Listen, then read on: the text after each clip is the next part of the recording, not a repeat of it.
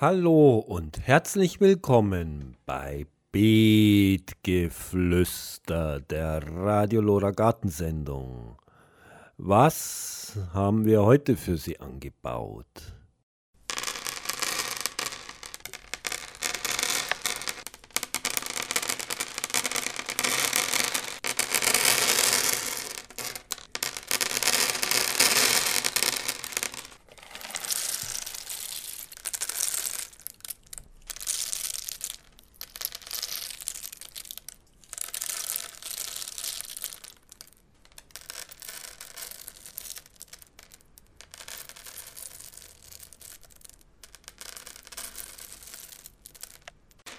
Ja, Sie haben's vernommen und rätseln vielleicht, was ist denn jetzt los?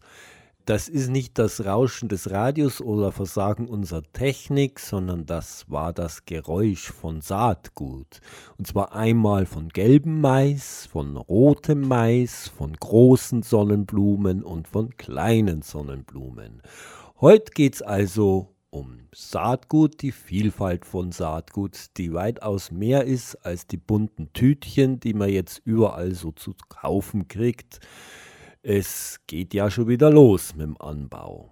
Wir haben Beiträge von Susanne Gura, Vorstandsmitglied beim Verein zur Erhaltung der Nutzpflanzenvielfalt. Dieser Verein hat zusammen mit dem Ökologischen Bildungszentrum ein Saatgutfestival am 22. Februar im Ökologischen Bildungszentrum veranstaltet. Und heute gibt es Ausschnitte von dieser Veranstaltung. Da gab es etliche interessante Vorträge. Also was jetzt auf dem äh, Markt angeht, drei neue Sperli-Tomaten versprechen Vielfalt und äh, in nur einer Samentüte. Die Auswahl fällt jetzt einfach schwer, wie sie derzeit bei der Vielfalt im Handel zu finden ist. Das haben wir uns auch gedacht und jeweils vier Tomatensorten zu drei Themen zusammengestellt. Bunte Tomaten, resistente Tomaten und Balkontomaten. Äh, ich habe es mal nachgeschlagen, welche Sorten das sind. Man kann äh, im Sortenverzeichnis äh, nachgucken vom so Bundessortenamt oder vom Europäischen Sortenamt, wem da die Sortenschutzrechte gehören und alles Monsanto. Also wenn man Sperli und Kiefenkerl kauft und auch, auch bei anderen jetzt sogar Gärtner Pötschke ist immer mehr Monsanto drin. Auch da muss man gucken, dass man keine F1-Hybriden kauft. Das war Susanne Gura, Vorstandsmitglied beim Verein zur Erhaltung der Nutzpflanzenvielfalt. Mehr von ihr gleich nach dieser kleinen Vorschau. Ja, dann wird die Sendung auch noch ordentlich gewürzt. Gibt Informationen zu Chili und Paprika und deren Verwendung. Deswegen muss man beim Umgang mit Chili-Früchten auch höchste Vorsicht walten lassen. Ich habe jedenfalls verschiedene eingelegt. Und dabei habe ich welche aufgeschnitten, habe die Samenscheidewände etc. entfernt. Und es heißt immer so schön, wenn Sie das gemacht haben und mit scharfen Chilis warten, dann was, äh, Hände gründlich mit äh, Seife und Alkohol waschen. Ich habe meine Hände dreimal gewaschen, mit Alkohol abgerieben und dann zur Sicherheit nochmal mit Seife gewaschen. Und dann kam ich einmal an meine Nase und habe gedacht, okay. wenn die Dinger richtig scharf sind, es ist brutal. Es ist wirklich brutal. Ja, also Vielfalt kann durchaus hin und wieder nicht ganz unproblematisch sein. Das war Jürgen Schubert, Dozent und Gartenplaner von Herber Madre. Die Vielfalt der Sorten ist also gefährdet, nicht nur durch den ständig schärfer werdenden ökonomischen Druck, sondern auch durch gentechnische Methoden bei der Pflanzenzüchtung und Vermehrung. Was kann man denn dagegen tun? Tja, Maispflanzen. Und die Idee der Aktion war eben, dass überall in Deutschland Leute mitmachen, den Bandermais anbauen oder einen anderen samenfesten Mais und so eben ganz viele gentechnikfreie Zonen entstehen und sozusagen praktisch gar kein Platz mehr ist, um irgendwo noch Gentechnik anzubauen. Ja, soweit Volker Gehrmann, Koordinator für die Aktion Bantam Mais bei Save Our Seeds. Ja, das ist im Wesentlichen, was wir heute zu bieten haben. Loslegen wir mit der Frau Susanne Gura, Vorstand vom Verein zum Erhalt der Nutzpflanzenvielfalt, die das Saatgutfestival am ÖBZ, also am Ökologischen Bildungszentrum, veranstaltet haben. Hören wir mal, wie das ausschaut mit unserer Vielfalt oder vermeintlichen Vielfalt und wie sie gefährdet. Bei der Tomate das Lycopin, manche ähm, Züchter bieten jetzt schon lycopinreiche Tomaten an, weil sie eben schon, das Lycopin schon fast weggezüchtet ist. Das hat doch ja ganz stark mit dem Geschmack zu tun, ne? die Bitterstoffe. Und äh, das Lycopin ist beispielsweise in dem grünen Anteil, in den, in den Stängeln von den Tomaten drin. Ne? Wenn man Rispentomaten kauft, die schon noch an der Rispe sind, dann duften die ganz anders, als wenn man nur die Tomate nimmt. Und der Duft kommt vom Stängel her. Das ist eigentlich ein sehr appetitlicher und appetitanregender Duft. Der fehlt bei den modernen Züchtungen schon.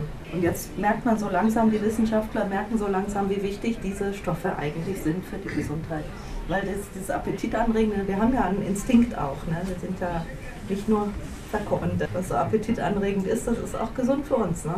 Ja, Salate ähm, da ist unser Markt ja auch schon sehr überschwemmt von im Winter zum Beispiel von Salaten aus dem Mittelmeerraum und hat man dann hat ganz vergessen, dass, es, dass man Salate eigentlich auch in Winterkultur ziehen kann. Manche Sorten eignen sich mehr, andere weniger, aber im Prinzip kann man die Salate im im Herbst säen und dann gehen, die im Frühjahr schon sehr früh los, wenn das Wetter entsprechend ist. Die Temperaturen sind, dann kann man schon sehr früh Salat aus dem eigenen Garten ernten. Ne? Ja, wo bekommt man äh, das Saatgut? Also bei solchen Veranstaltungen wie hier natürlich. Ne? Ich denke mir, dass deswegen auch viele gekommen sind. Und dann bekommt man es natürlich auch im Internet immer mehr. Das ist ja klar, dass wir auch das Internet nutzen. Die Erhalter über viele Jahre verschiedene Sorten gesammelt haben, die bieten es in Katalogen an und einige von denen sind ja auch hier. Na, ein Beispiel, was die Züchtung bewirkt, also aus der Apfelzüchtung. Topaz ist eine Sorte, eine moderne Sorte. Der hat man einen Gen aus einem Wildapfel, nicht gentechnisch, sondern mit konventionellen Züchtungsmethoden eingekreuzt. Das war ein langer Prozess, zehn Jahre oder so da war der Schorf resistent. Schorf ist ja die wichtigste Apfelkrankheit, die wir haben in Europa. Und das war eben die, mit dem einen Gen dann die Resistenz dann da drin. Das ist eigentlich so das Übliche, wenn gepries, angepriesen wird, das ist eine resistente Sorte, dann ist da ein Gen, was für die Resistenz verantwortlich ist. Diese Krankheit kann so ein Gen so einen, äh, leicht durchbrechen, so eine monogenetische Resistenz leicht durchbrechen. Das ist nach 10, 15 Jahren passiert. Ne? Also 10 Jahre hat es gedauert mit viel Geld, bis das gezüchtet worden ist und nach weiteren 10 Jahren war schon wieder zu Ende mit der Schorfresistenz. Und im Gegensatz dazu, der Edelborsdorfer ist die älteste deutsche Apfelsorte, die ist seit 800 Jahren schorfresistent. Die hat vielleicht nicht jedes Jahr eine Riesenernte, aber jedes zweite, wie das bei vielen alten Apfelsorten so ist, ist es uninteressant für den Marktanbau. Aber für den Hausgarten ist das total wichtig und total interessant. Ne? Und gerade beim Obst gibt es ja auch eine ungeheure Vielfalt ja, sehr wünschenswert, wenn, wenn sich die Hausgärtner da mehr drum kümmern würden und sich, und das bringt auch sehr viel. Ne? Ja, was heute angeboten wird an Vielfalt in den Baumärkten, ne, muss man genau hinschauen, was es eigentlich ist. Sperli und Kiepenkerl, ältere Gärtner wissen, waren mal eigene Firmen früher, die speziell für den Hobbygärtner gezüchtet haben. Das ist vorbei. Sperli und Kiepenkerl sind nur noch Marken und gehören einer Handelsfirma, Saatgut-Handelsfirma namens Wollmarie beziehungsweise Benari, die gehören aber zusammen, die haben auch die gleiche Adresse. Und die verkaufen Saatgut unter anderem von Monsanto und haben fast nur noch Hybride. Und diese Vielfalt sind praktisch alles Hybride. Bei Hybriden äh, wird so gezüchtet, dass äh, man die nicht mehr selbst weiter vermehren kann. Man kann schon, aber nicht sortenrein. Es bleibt nicht sortenrein, es spaltet auf. Also sie werden aus zwei Linien, zwei Inzuchtlinien, Inzucht hört sich auch schon schlimm an, zusammengekreuzt und die nächste Generation ist eben besonders fruchtbar, deswegen ist das auch für die Landwirte interessant, deswegen ist, haben Hybride so einen Erfolg. Aber eben, wenn man danach dann das Saatgut nimmt und wieder weiter vermehrt, dann spaltet es auf und ist nicht mehr sortenrein, hat nicht mehr die gleichen Eigenschaften. Darf ich das ein Stück weit korrigieren? Bitte. F1-Hybriden. Mhm. Ja. Ich bin vom Beruf Staudengärtner und wir verkaufen seit 100 Jahren Hybriden. Mhm. Hybriden können auch sein die Kreuzung von zwei Wildformen. Und die sind völlig harmlos, die entstehen in der Natur auch. Äh, es gibt das weiße Buschwindröschen und es gibt ein gelbes Buschwindröschen. Mhm. Wenn die beiden in der Natur kreuzen, dann ist das ein Hybride, aber keine F1-Hybride. Genau. Deshalb ist es für uns überlebenswichtig, weil Dass immer mehr Leute sagen, F1-Hybride. oh, wir wollen keine Hybriden. Ja, Mhm. Das muss man richtig stellen. F1-Hybriden, F1 ja, aber nicht Naturhybriden. Na, die gibt es auch so nicht auf dem Markt, die Naturhybriden in der Regel.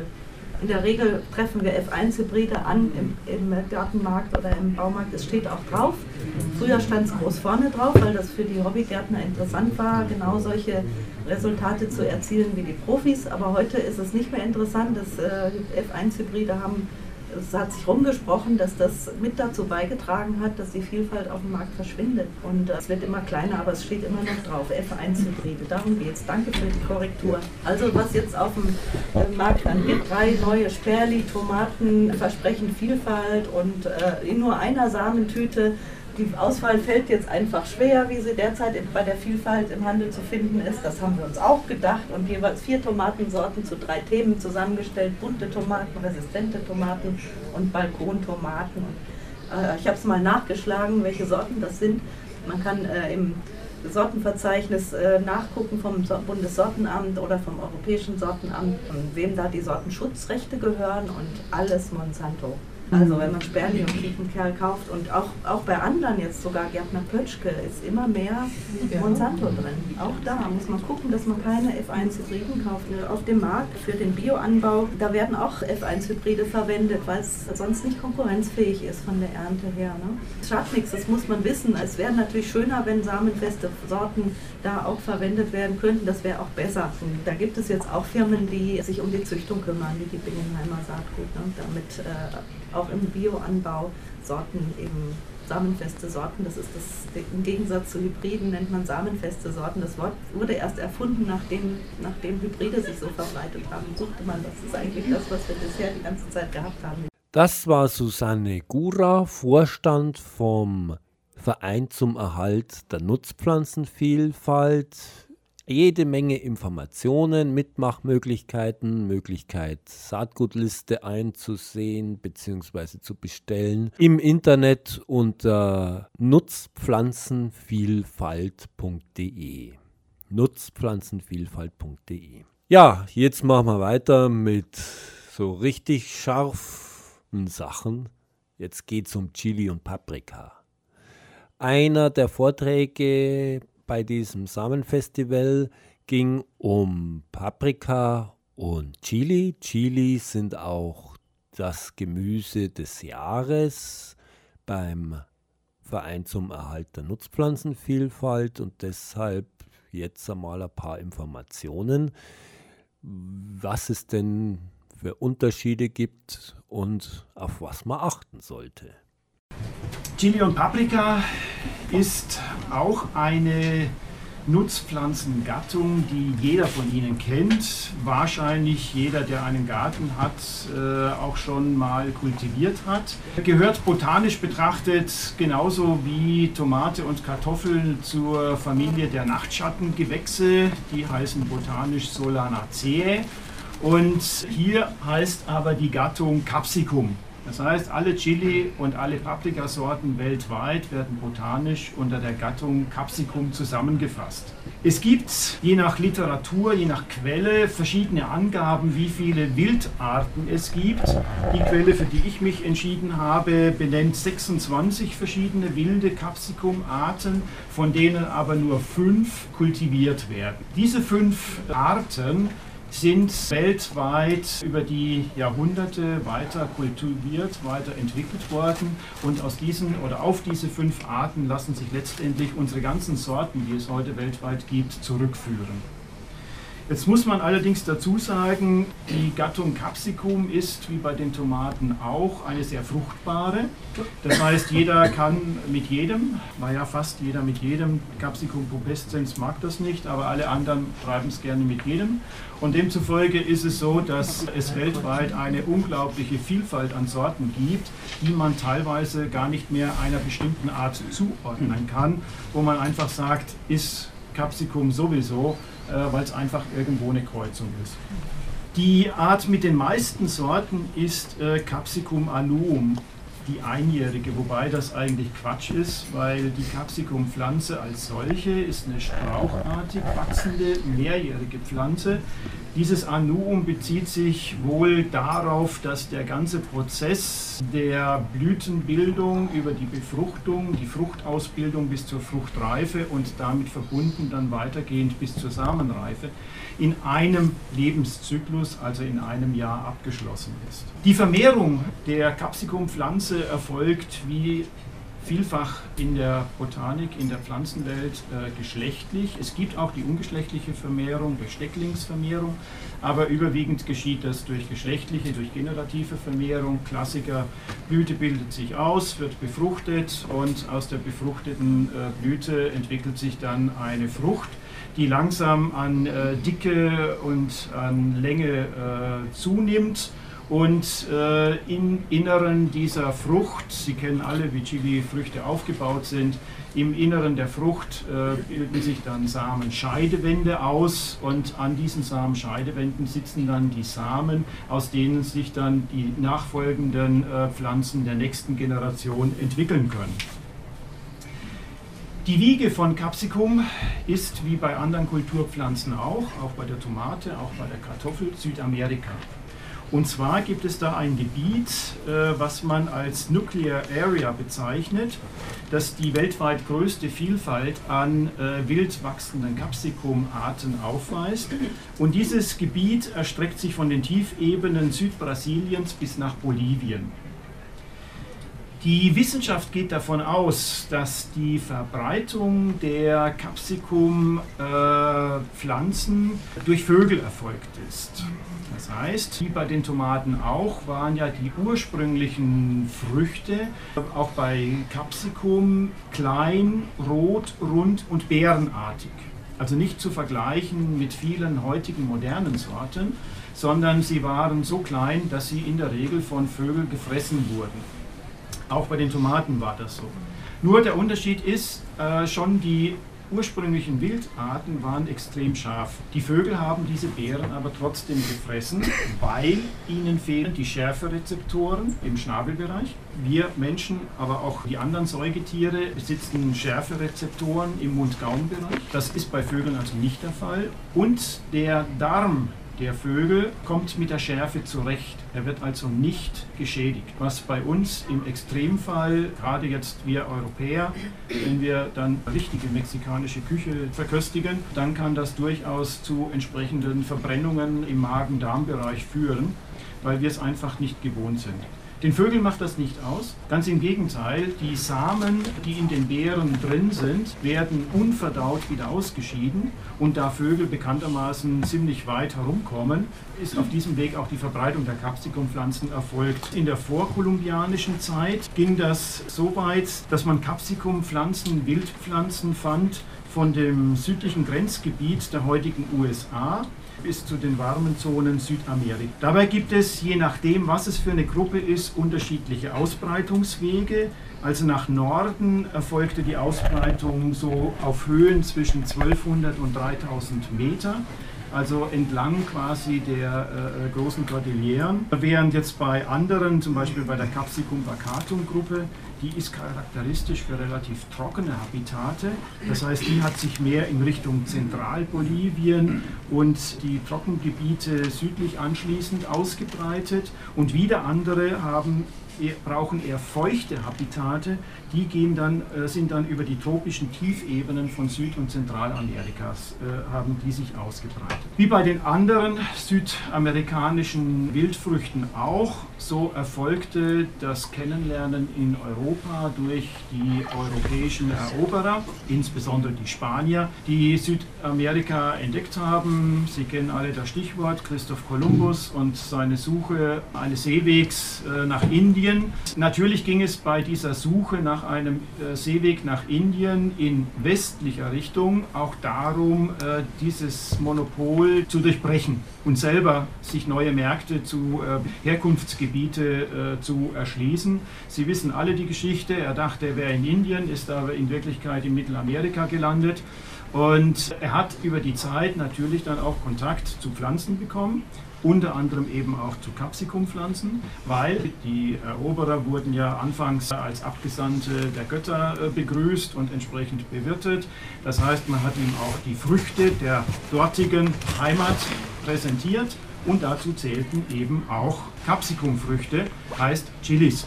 Die Chilis schmeckten scharf, er kannte sie aber nicht, aber man kannte damals schon den schwarzen Pfeffer. Und der schwarze Pfeffer ist ja bekanntlich auch scharf. Also hat er gesagt, ah, okay, ich kenne schwarzen Pfeffer, der ist scharf, das, was die mir geben, ist auch scharf, kenne ich nicht, aber es muss was mit Pfeffer zu tun haben. Und deswegen hat er diesem neuartigen Gewächs, beziehungsweise dessen Früchten, auch den Namen Pfeffer gegeben.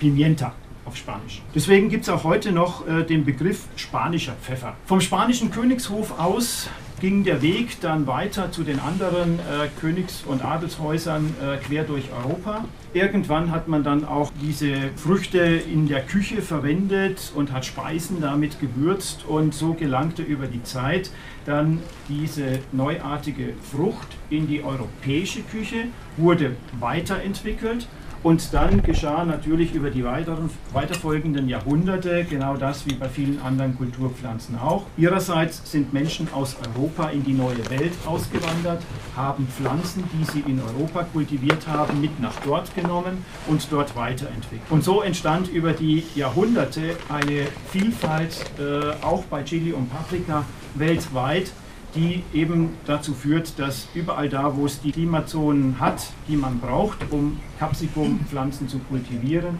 überall dort gibt es auch die Kultur von Capsicum, also heißt von Chili und Paprika. Es gibt nun verschiedene Begrifflichkeiten und zwar botanisch betrachtet ist es egal, ob Chili, Paprika oder sonst irgendein Name, es ist die Gattung Capsicum.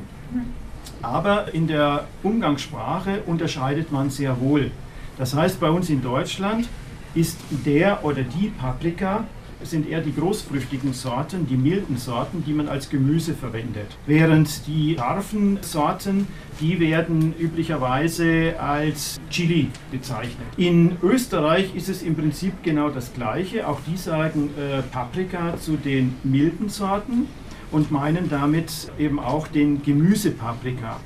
Und in der Schweiz heißt der Gemüsepaprika die Peperoni, auch in Südtirol. In Deutschland verwendet man neben Chili auch den Begriff Peperoni. In Österreich heißen sie dann auch äh, Pfefferoni und in der Schweiz und in Südtirol wiederum heißen diese scharfen Früchte Peperoncini. Das ist äh, insofern natürlich wichtig, wenn man in dem jeweiligen Land ein Gericht bestellt. Dann sollte man den Unterschied zwischen äh, Peperoni und Peperoncini wissen, sonst hat man unter Umständen ein kleines, scharfes Problem. Das ist noch schwieriger, wenn Sie nach Frankreich gehen. Weil das bringt alles durcheinander. Okay. Weil Chili ist Piment, Piment. Ja. Und Piment ist was anderes. Ja. Also, und äh, Paprika ist diese nur diese Pulver, was man aus Ungarn kennt für den Ja. Gulasch. Ja. Und äh, dann sind sie völlig verloren. Zur französischen Küche habe ich auch noch was, äh, nämlich wie das nach Frankreich kam. Aber vorher möchte ich noch erwähnen, dass im Spanischen Pimienta den Pfeffer bezeichnet. Pimienta roja ist dann das Chilipulver. Und Pimienta de Jamaica ist der Piment. Pimiento hingegen, das sind die milden Früchte. Ja, die Verwendung in der Kulinarik, klar, entweder werden Capsicumfrüchte als Gemüse verwendet oder als Gewürz. Als Gemüse, das kennen Sie alles, äh, das brauche ich jetzt nicht näher ausführen. Die Zubereitung äh, ist auch klar. Die weitaus größere Verbreitung von Capsicumfrüchten oder auch Verwendung ist äh, als Gewürz. Und zwar gibt es da natürlich einmal die Verwendung der Capsicumfrüchte als solcher. Es gibt sie in getrockneter, also der frischen Capsicumfrüchte. Es gibt die Verwendung der getrockneten Capsicumfrüchte und es gibt sie im gemahlenen Zustand. Und der Schärfegrad ist nicht nur von der Sorte abhängig, sondern er ist auch abhängig von dem, was man an Fruchtbestandteilen verwendet. Denn die Schärfe sitzt einmal in der Plazenta, das ist quasi die Abschnittstelle und das, was sich dahinter verbirgt. Also wenn Sie die aufschneiden und dann haben Sie quasi am Fruchtansatz, wo der Stängel beginnt, haben Sie so ein etwas verdicktes, samenbesetztes Fruchtteil. Das ist die sogenannte Plazenta. Und die ist am schärfsten. Weiterhin sind, äh, die, ist die Schärfe in den Samenscheidewänden. Das sind diese weißen, dünnen Häutchen, die sich durch die Frucht ziehen, weil an denen sitzen auch Samen dran und auch dort sitzt die Schärfe drin. Das heißt, wenn Sie jetzt eine Chili-Sorte verwenden wollen und wollen deren Schärfe reduzieren, müssen Sie auf jeden Fall Plazenta, Samenscheidewand und Samen entfernen. Und was auch noch gerade bei scharfen Sorten äh, wichtig ist, die Schärfe nimmt vom Fruchtansatz bis, zum, äh, bis zur Spitze ab.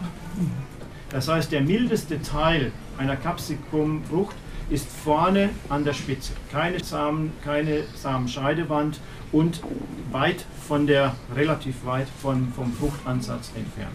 Wenn nun man Pulver herstellt, logischerweise wird das aus getrockneten Früchten gemacht, dann kommt es halt darauf an, sind vorher die Samen und Samenscheidewände bzw. die Plazenta entfernt worden oder eben nicht. Wenn die mitgemahlen wurden, entsprechend ist die Schärfe natürlich dann höher. Die Einbürgerung der Gewürzpaprika in der französischen Küche ist auf den Koch Auguste Escoffier zurückzuführen. Er hat 1879 das Paprikapulver über seinen Freund, den ungarischen Koch Karoli Gundel aus Szeged in Ungarn nach Monte Carlo kommen lassen. Und er hat es in seiner Küche verwendet, dieses ungarische Gewürz, und hat dabei Gerichte kreiert, zum Beispiel jetzt, äh, ich hoffe, ich spreche es richtig aus, Poulet au Paprika, Paprikahuhn und Goulash hongroise oder so ähnlich, also ungarisches Gulasch.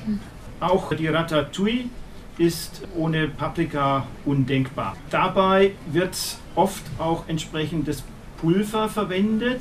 Das ungarische Paprikapulver, das wird, da gibt es unterschiedliche Schärfegrade. Und zwar geht das runter vom Schärfegrad von Rosenpaprika über halbsüß, edelsüß, Delikatesse und extra. Äh, Im Spanischen auch wieder wird das Paprikapulver als äh, Dulce bezeichnet, vergleichbar mit edelsüß und das kräftigere Pikante. Dann gibt es natürlich auch äh, Würzsoßen in vielfacher Form, die ebenfalls aus Capsicumfrüchten hergestellt werden, zum Beispiel Tabasco-Soße oder Sambal Oleg aus Indonesien, Harissa aus Nordafrika, Mojo von den Kanarischen Inseln und Salsas in Mexiko. Ja, wir haben ja schon einiges gehört über Paprika, Peperoni, Peperoncini, Chilis. Aber wie ist jetzt das denn eigentlich genau mit der Schärfe? Dazu nochmal Jürgen Schubert. Capsicum und Schärfe. Es gibt die sogenannte Scoville-Tabelle. Ein Engländer hat 1912 dieses Vergleichsverfahren eingeführt. Und zwar hat er Testpersonen diese, hat er Capsicumfrüchte äh, zur Verkostung gegeben und hat dann notiert, bis äh, wann sie äh, noch die Schärfe wahrnehmen. Und auf dieser Basis hat er dann seine Scoville-Skala erarbeitet und demzufolge werden alle Capsicum-Früchte, wird deren Schärfegrad in Scoville-Einheiten oder Scoville Units ausgedrückt. Und das geht los bei 0 und geht dann bis über eine Million Schärfeeinheiten. Heutzutage werden diese Scoville Units auch noch verwendet, aber die Schärfe wird natürlich mit einer laborchemischen äh, Methode bestimmt. Die wichtigste Substanz, die Capsicumfrüchte scharf macht, heißt Capsaicin.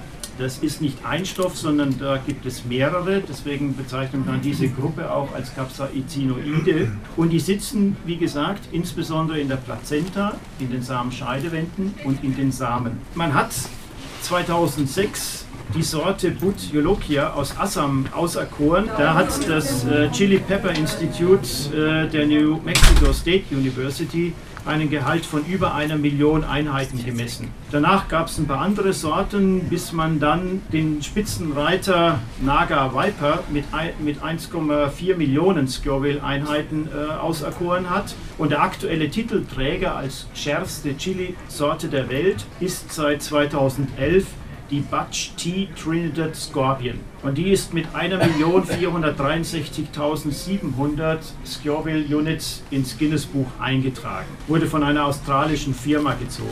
Dieses Capsaicin, das regt die Hitzerezeptoren an. Wie gesagt, wir nehmen im Mund diese Schärfe wahr, dahingehend, dass es äh, anfängt zu brennen was gleichermaßen auch bei Schleimhäuten und anderen äh, sensiblen Körperteilen der Fall ist, wenn man damit in Berührung kommt. Das heißt, wir haben zum einen eine Hitzewahrnehmung im Körper, es wird heiß, man fängt an zu schwitzen und wie gesagt, die Schärfe wird als Brennen wahrgenommen. Deswegen muss man beim Umgang mit Chili-Früchten auch höchste Vorsicht walten lassen. Ich habe jedenfalls verschiedene eingelegt.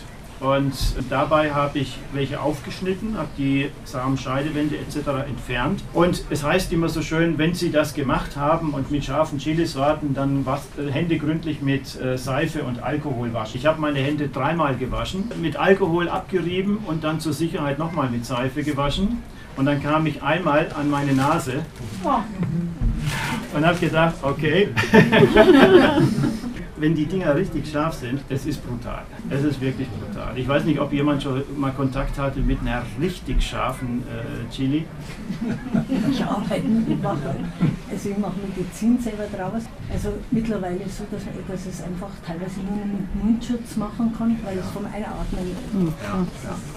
Und, und äh, man sollte auch tatsächlich, ich habe auch äh, gedacht, okay, dass man Einweghandschuhe nimmt, wenn man die Dinger verarbeitet. Das ist wirklich brutal. Das ist tagelang, tagelang. Das ist echt brutal. Also man glaubt es nicht. Ich habe früher in einer, in einer Gewürzfirma gearbeitet und wir haben Capsicum Paste verarbeitet mit 500.000 Schärfeeinheiten, mit einer Million Schärfeeinheiten. Da kam dann, äh, was weiß ich, auf, auf 100 Kilo Mischung kam ein Gramm oder so ähnlich von dem Zeug. Und derjenige, der das dann draußen gemischt hat im Lager, der musste mit Schutzbrille arbeiten, mit Handschuhen. Und einmal hat er beim Arbeiten mit Pfefferextrakt, also wesentlich harmloser, hat er keine Schutzbrille getragen, es ist ihm was ins Auge gespritzt. Und er hatte großes Glück, dass, dass das Auge gerettet werden konnte. Und das war Pfefferextrakt. Bei Capsicum wäre es wahrscheinlich passiert. Sie haben das gerade angesprochen, in der Medizin wird aufgrund dieser, dieser Wirkung äh, wird Capsaicin verwendet. Es gibt da dieses sogenannte ABC-Pflaster. Das ist Arnica, Belladonna und eben Cayennepfeffer beziehungsweise der Extrakt daraus, was eben eingesetzt wird überall da, wo man mit Wärme arbeitet, zum Beispiel Muskelschmerzen, Hexenschuss, neuralgische Erkrankungen und so weiter. Zum Thema Sortenvielfalt, glaube ich, brauche ich nicht viel erzählen. Es gilt das Gleiche wie äh, bei eigentlich allen Nutzpflanzen auch. Ich fasse dieses Kapitel normalerweise sehr umfangreich. Ich will nur die drei wichtigen Themen nochmal ansprechen. Sortenvielfalt, bedeutet Geschmacksvielfalt. Mhm. Sortenvielfalt bedeutet ein unerschöpfliches Reservoir für weitere Züchtung, sich einstellen auf geänderte oder sich ändernde klimatische Bedingungen, Stichwort Klimawandel. Und wir brauchen einfach wahnsinnig viel Sorten, aus denen die Züchter schöpfen können, um neue Sorten, angepasste Sorten entstehen lassen zu können. Und man spricht da in diesem Zusammenhang vom Genpool, mit dem die Züchter arbeiten. Und es ist klar, je mehr sie zur Verfügung haben, mit dem sie arbeiten können, desto besser können sie auch an sich ändernde Bedingungen züchten. Und das Dritte ist kulturelle Vielfalt. Mhm. Denn die Sortenvielfalt, die ist weltweit entstanden. Und überall steht dahinter das Wirken unserer Altvorderen auf dem Land, die durch Auswahl, die durch Selektion, durch Weiterentwicklung eben angepasste Sorten geschaffen haben an die jeweiligen regionalen Bedingungen. Die sind in der Regel hervorragend im Geschmack für die Industrie, für den heutigen modernen Handel aber unbrauchbar, weil sie nicht so ertragreich sind, weil sie nicht einheitlich sind, weil sie furchtbare Fruchtformen haben, die man schlecht bearbeiten kann, weil sie spezielle Bedingungen erfordern, was, des, was den Anbau anbelangt und, und, und. Und deswegen verschwinden die alle.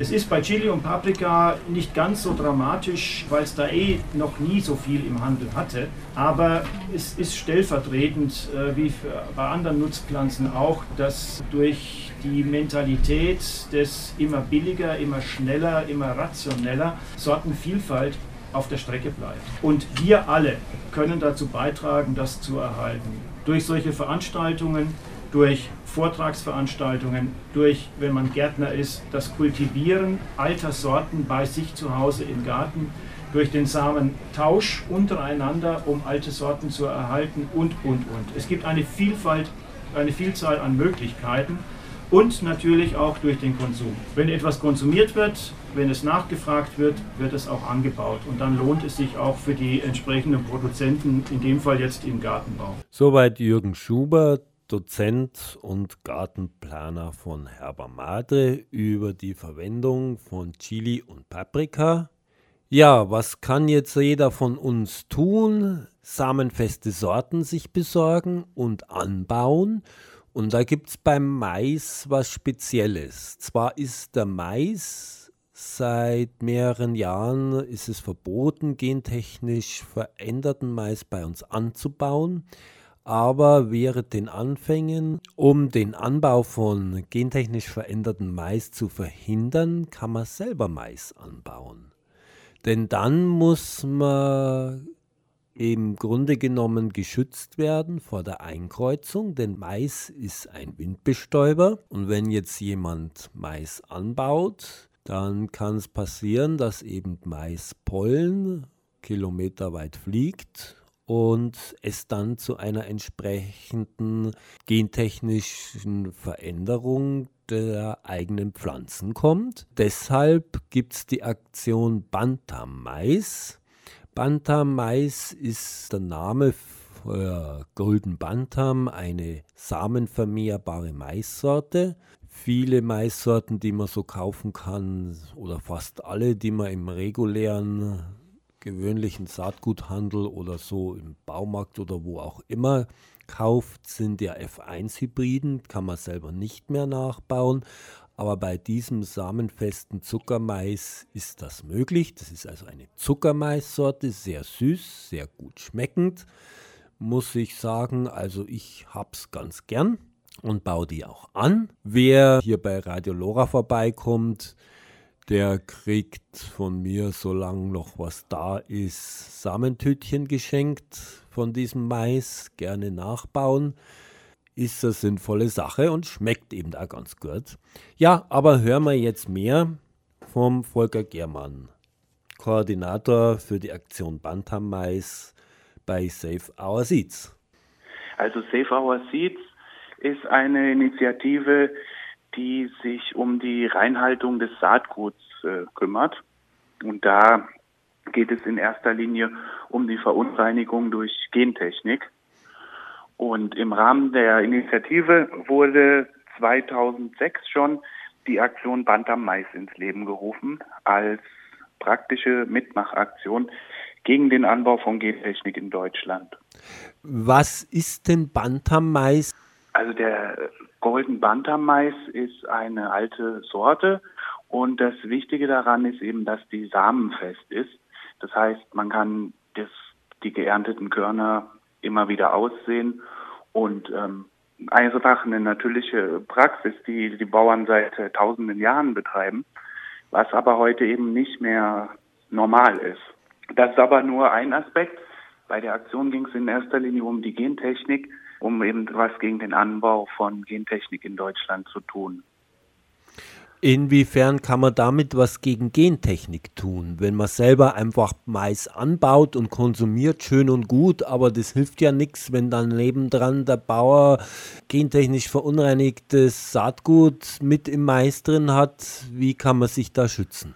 Ja, die Idee bei der Aktion Bantam ist eben, im Gentechnikgesetz steht, wenn man äh, Mais anbaut und daraus Saatgut gewinnen möchte, dann muss man geschützt werden vor Verunreinigungen durch Gentechnik. Und die Idee der Aktion war eben, dass überall in Deutschland Leute mitmachen, den Bantam-Mais anbauen oder einen anderen samenfesten Mais und so eben ganz viele gentechnikfreie Zonen entstehen und sozusagen praktisch gar kein Platz mehr ist, um irgendwo noch Gentechnik anzubauen. Das heißt, wer also diesen Bantam-Mais anbaut und sich in entsprechende Karte eintragen lässt, ist quasi dann geschützt vom Gesetz wegen, dass in seiner Nähe Genmais angebaut werden kann. Ja, also es ist nicht per Gesetz geschützt, aber man hat dann eben die Möglichkeit, dagegen äh, vorzugehen. Also wenn dann wirklich in der Nachbarschaft ähm, jemand in Technik Mais anbaut, das äh, muss ja auch ähm, gemeldet werden und ähm, dann hat man eben die Möglichkeit, da tätig zu werden. Dann muss man erstmal einen Antrag stellen, dass man überhaupt erfährt, wer ist das, der da Gentechnik anbaut. Und dann äh, hat man eben die Möglichkeit, mit dieser Person in Kontakt zu treten. Und äh, das hat in der Vergangenheit dann auch geholfen, einfach wenn die Leute im Dorf eben dagegen waren. Und dann hat, äh, kam es eben dazu, dass dann auch Anträge zurückgezogen worden sind. Es konnte nie so richtig juristisch durchexerziert werden, weil dann relativ schnell 2009 nämlich ein Anbauverbot für Gentechnik in Deutschland erlassen wurde und deswegen ist es Gott sei Dank jetzt gar nicht mehr so akut. Ja, das ist die eine Seite, da wollte ich nämlich noch darauf zu sprechen kommen. Eigentlich ist ja kein gentechnisch veränderter Mais bei uns zum Anbau zugelassen. Eigentlich sage ich deshalb, weil es ist ja wohl nicht auszuschließen, dass in Saatgutpartien entsprechender Firmen, also ich nenne jetzt nur mal Monsanto, eventuell es zu Verunreinigungen kommt und gentechnisch verändertes Maissaatgut ja dann doch auf dem Acker landet. Es gab da wohl entsprechende Vorfälle in den vergangenen Jahren. Genau, da gab es Vorfälle, das musste dann umgebrochen werden und äh, große Skandale. Aber das ist eine Gefahr. Und dann gab es bis äh, vor kurzem auch noch sogenannte Freisetzung, also Versuchsanbau. Denn der ist jetzt aber auch immer mehr zurückgegangen. Wir machen die Aktion aber im Endeffekt trotzdem weiter, einfach weil sie sehr beliebt ist. Die Leute finden das toll, was Praktisches zu machen, als nur Petitionen zu unterschreiben. Und die Gefahr ist eben auch noch nicht wirklich gebannt. Also unsere Bundesregierung, speziell unsere Kanzlerin, sind Gentechnik freundlich eingestellt. Und auch von der EU-Seite ähm, ist da Druck da. Also da ist einiges an Pipeline, in der Pipeline, was da jetzt zugelassen werden soll, wieder zum Anbau. Und ähm, solange die Thematik eben nicht erledigt ist, machen wir auch diese Aktion weiter. Also wachsam bleiben ist die erste Bürgerpflicht gewissermaßen. Man kann ja da den Anbau von entsprechendem Mais auch dokumentieren.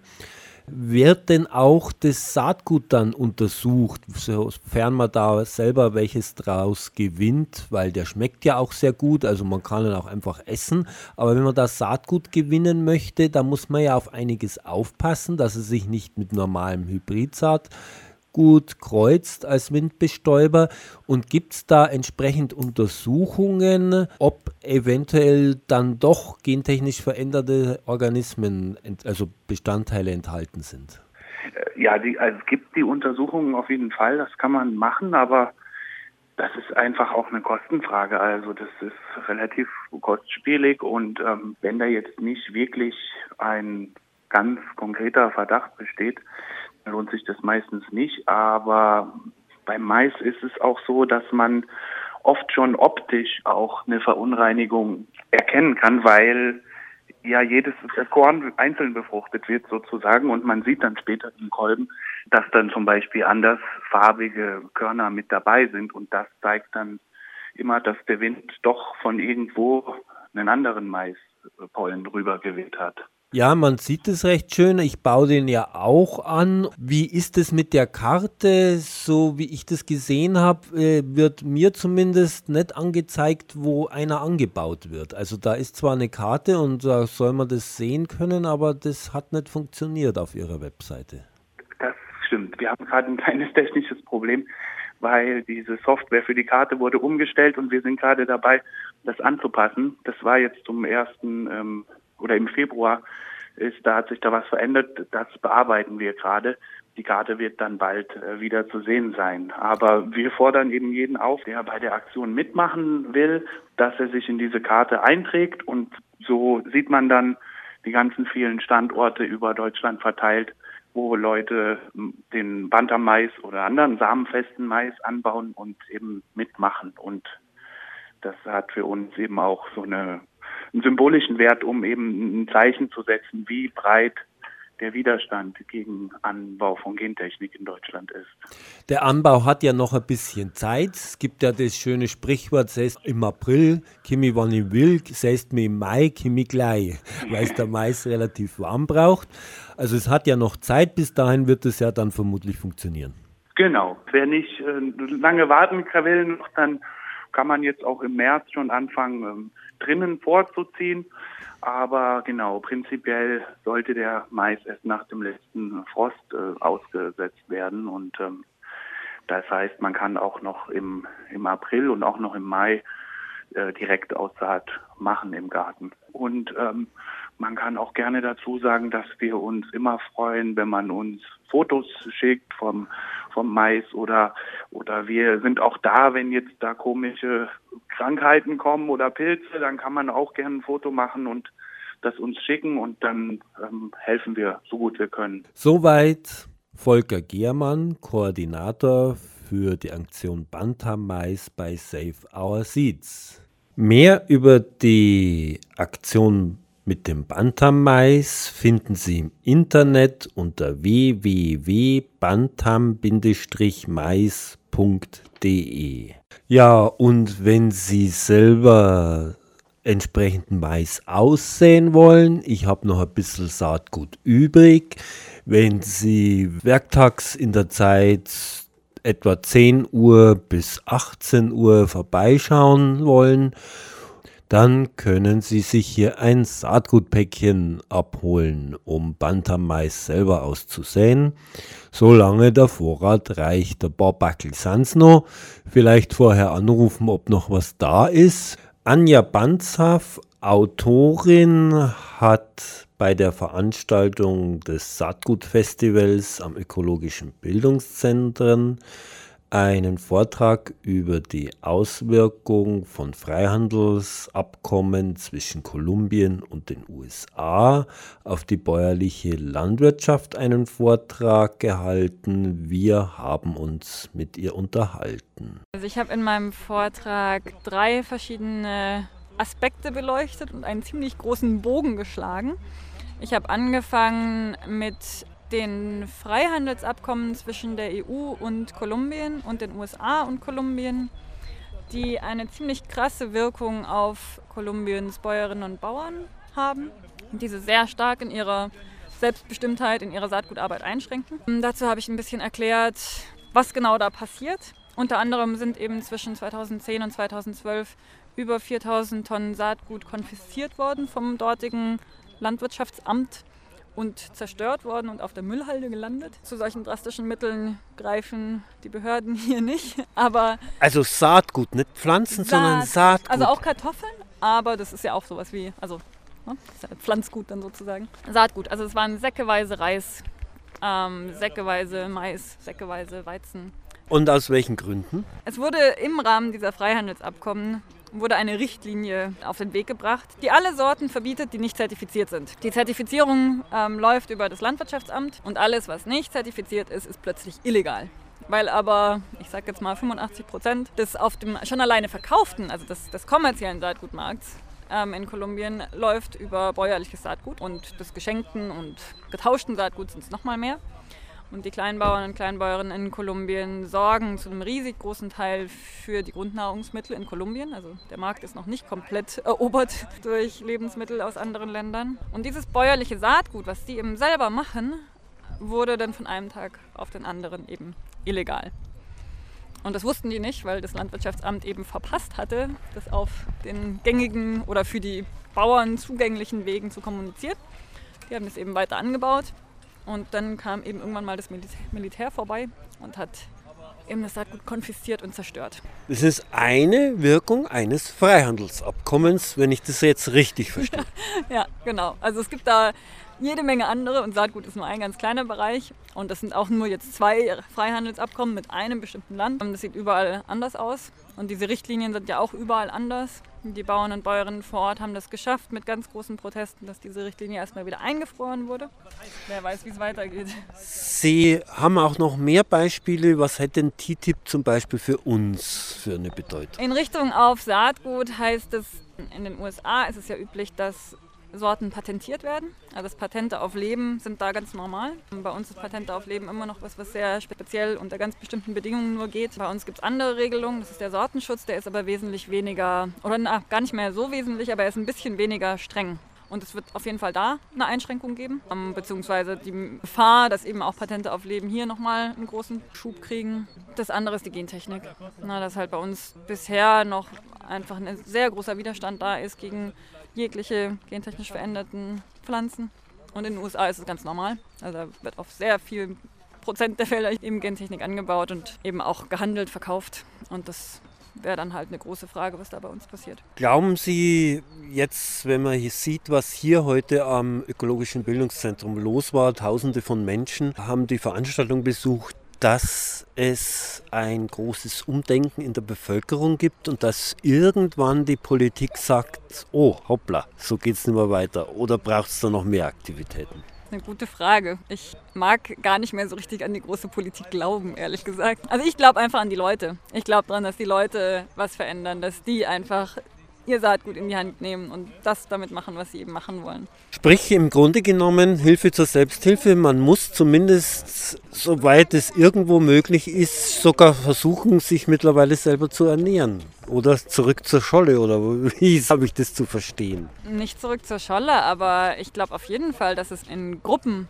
man muss ja jetzt nicht, ich mache meinen Saatgut für mich komplett alleine und ich mache meine Kartoffel für mich komplett alleine. Aber dass gerade was in Gemeinschaftsgärten ganz viel passiert. Also ich will jetzt nicht sagen, dass alle Leute sich komplett aus ihren Gemeinschaftsgärten ernähren können. Aber es gibt die Beispiele aus Gemeinschaftsgärten oder auch ähm, aus ländlichen Zusammenschlüssen, dass da sehr viel sowohl Saatgut als auch eben Nahrungsmittel auch für den Eigenbedarf hergestellt werden und auch weitergegeben werden. Und das glaube ich schon ist auf jeden Fall eine, nicht die, aber eine der guten Optionen was eben passieren kann. Einfach auch alleine, um den Saatgutanbau und die Saatgutwissen zurückzuholen. Ne? Weil das ist einfach sowas von am Aussterben, dieses Wissen, dass es wahnsinnig wichtig ist, dass die, sich das die Leute zurück aneignen. Und da glaube ich einfach nicht, dass die große Politik in den nächsten 10 bis 20 Jahren so große Änderungen machen wird, dass dieses Wissen oder diese Tätigkeiten auch gerettet werden können über diese große Lücke. Ne? Weil, keine Ahnung, meine Oma oder unsere Omas und Opas wussten das vielleicht noch, aber sonst weiß das, also es wissen einfach nicht mehr viele Leute. Ist das auch ein Problem der gesellschaftlichen Organisation, dass man sagt, ja, wir haben eine extreme Arbeitsteilung, die wird immer extremer, dass wir gar nicht mehr wissen, was wir so alles konsumieren.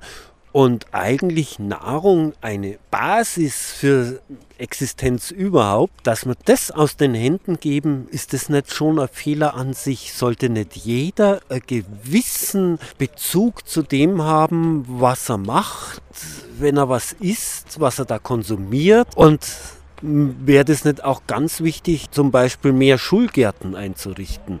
Entsprechendes Wissen und dann eben auch Anbau von samenechten Sorten und dergleichen zu forcieren. Ja, finde ich schon. Also ich will jetzt nicht sagen, alle Leute müssen wieder was damit zu tun haben, weil erstmal sollen alle Leute das machen, worauf sie Lust haben. Aber wie soll man Lust haben auf was, was man nicht kennt oder was man nur aus dem Supermarkt kennt? Von daher glaube ich, dass diese Entfremdung die Sie beschrieben haben, auf jeden Fall einen ganz, ganz elementaren Beitrag dazu leistet, dass wir so viel einfach verloren haben, aus den Händen gelassen haben und vielleicht auch viel mit uns machen lassen. Ne? Also, dass man dann eben nur noch diese Möhre, die genau gleich überall schmeckt, zu essen kriegt. Da könnte man sich ja auch dagegen wehren, aber wenn man nichts anderes kennt, dann halt nicht. Ne? Und die Funktion der Schulgärten, glaube ich, auf jeden Fall. Also wäre großartig, wenn es viel mehr Schulgärten gäbe, weil da ist ja auch vielleicht die Leidenschaft leicht zu vermitteln. Ich war letztes Jahr in Griechenland auf einer Saatgut-Recherchereise und habe da in einem ganz kleinen Städtchen im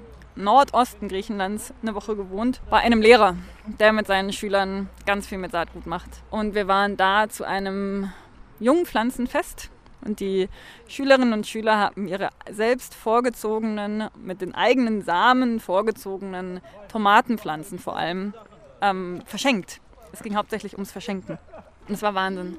Also die Kinder haben diese Tomatenpflanzen verschenkt und angeboten, gefeilscht, als ob sie pro Tomatenpflanze hunderte von Euro kriegen würden. Die haben geschrien und gelacht und gezetert, stundenlang. Und ich stand einfach nur daneben und war baff. So viel Leidenschaft, einfach nur zu zeigen, hier, hallo, das ist meine Tomatenpflanze, die habe ich aufgezogen, bitte nimm sie und pflanze sie bei dir in den Garten. Wahnsinn. Also wenn so eine Leidenschaft irgendwie transportiert werden könnte, dann sähe, glaube ich, vieles ein bisschen anders aus.